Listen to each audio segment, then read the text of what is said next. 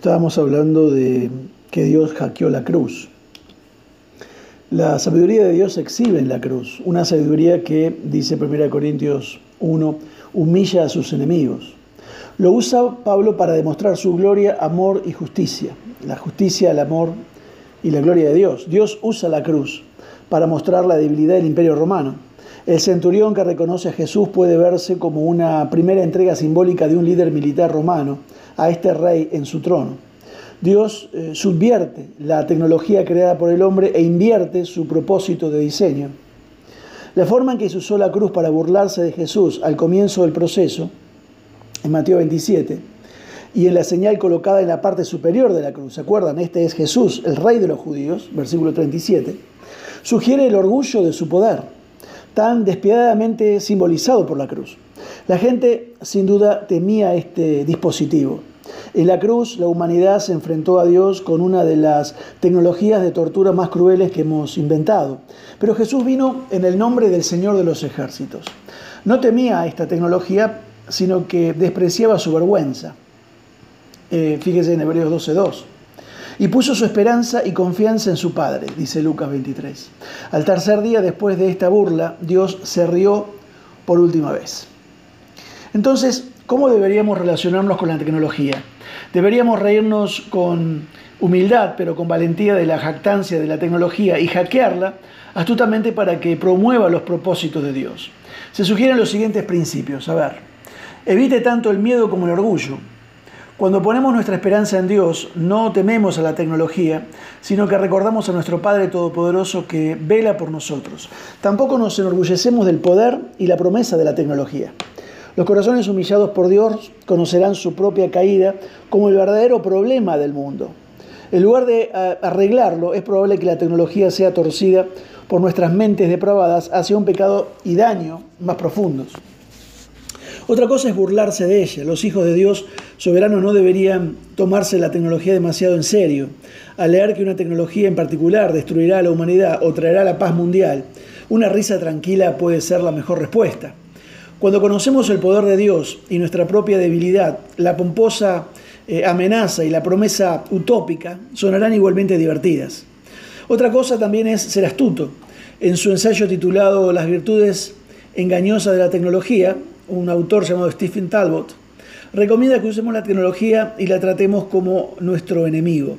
Si pensamos en la astucia como sabiduría eh, ejercida contra un oponente, se convierte en una actitud útil para adoptar. Estudiaremos detenidamente el diseño y el ensamblaje de una tecnología para buscar formas en que pueda atraernos, engañarnos o traicionarnos.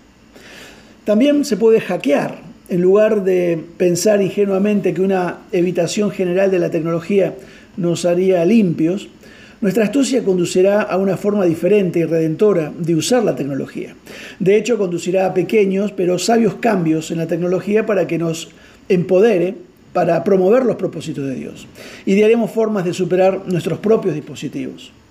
Como ejemplo, estos principios se pueden aplicar a una tecnología fundamental para la civilización, el dinero. El dinero es un artefacto que hemos construido para aumentar nuestro poder de cambio, de valor. Es un conjunto de subtecnologías, tanto artefactos, por ejemplo, billetes de papel, monedas, cheques, tarjeta de crédito, como procesos, por ejemplo, técnica de impresión, antifalsificación, protocolos para su intercambio, préstamos, flexibilización, etc. El dinero está naturalmente vinculado con el orgullo, ya que es intrínsecamente un símbolo que permite el comercio del trabajo humano. El pastor John Piper dijo alguna vez, el dinero es la moneda de los recursos humanos. Por lo tanto, el dinero naturalmente nos empuja a enfocarnos en nuestro propio ingenio aparte de Dios. Por otro lado, la falta de dinero es una causa muy común de ansiedad. Burlarse del dinero nos ayudará a evitar el dinero, el orgullo, perdón, por nuestro ingenio y la ansiedad por nuestra falta de ese dinero. Cuando somos tentados por el orgullo podemos reírnos del rico insensato para que no nos convirtamos en la broma. Cuando estamos ansiosos podemos reírnos ante la reconfortante idea de servir a un Dios que puede producir dinero de la boca de un pez, como vimos en Mateo 17. La Biblia nos advierte que seamos cautelosos y astutos con el dinero, como una herramienta peligrosa que debe usarse con extremo cuidado. No hay ningún mandamiento para evitarlo como algo malo en sí mismo, pero Pablo da una severa advertencia de que el amor al dinero es la raíz de todos los males. E incluso lleva a algunos a extraviarse de la fe, dice 1 Timoteo 6. Jesús nos dice, no se puede servir a Dios y al dinero en Mateo 6.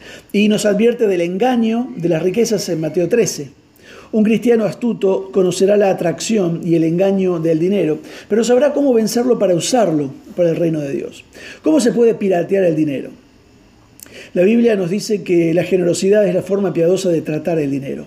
La generosidad hackea dinero cambiando su propósito de diseño, desde el bien que podemos obtener del trabajo de otros hasta una manera eficaz y poderosa de hacer que nuestro trabajo bendiga a los demás.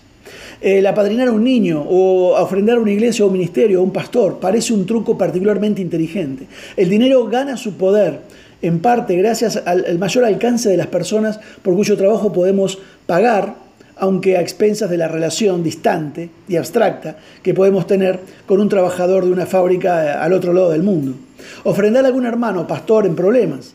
El apadrinamiento, por otro lado, aumenta nuestro alcance de quienes podemos bendecir con los frutos de nuestro trabajo en el contexto de una relación personal. Y para terminar, por supuesto, el análisis, el mismo análisis se puede aplicar a cualquier tecnología.